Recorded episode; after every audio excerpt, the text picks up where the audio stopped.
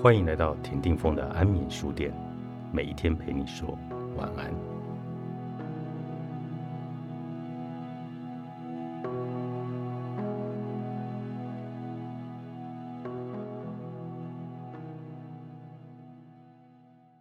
停止回应别人的期待。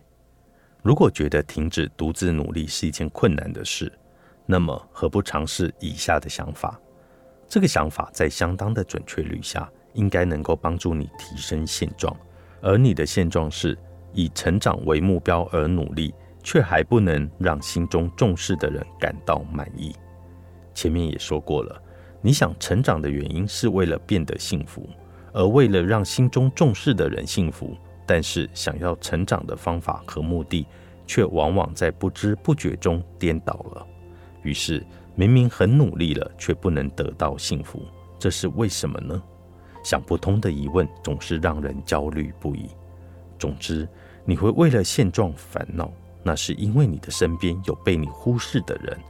明白的说，那个被你忽视的人，就是在你的身边期待你成长，并且和你一起感到不幸的人。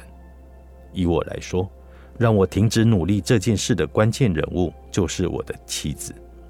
就像以前我说过的一样，我们原本是为了家庭的幸福而努力工作，但是不知何时开始，却变成把工作摆在第一位，把家庭放在工作的后面。我就是因为发现到了这一点了，所以决心以后要以家庭为优先，把工作摆在后面。为了有充裕的家庭时间。我停止举办京都以外的讲座，减少工作的分量。此外，也全面的听从妻子的意见。例如，他若是说这次的工作不要做了吧，我不喜欢，我就会毫不犹豫的拒绝那个工作的委托。我的这种行为当然会给周围的人带来麻烦。可是，若问我工作与妻子何者为重，我的回答当然是妻子。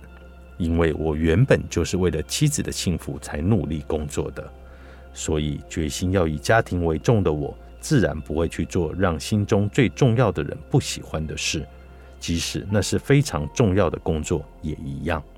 我就是这样，让充实内在优于充实外在。换言之，我停止回应外在他人的期待。那样做了以后，前面说过的好循环便开始了。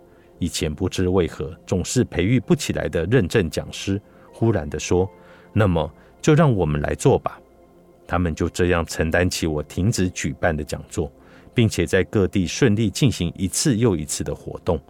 我因为不再回应他人的期待，并且把工作委托给了别人，结果得到了莫大的幸福。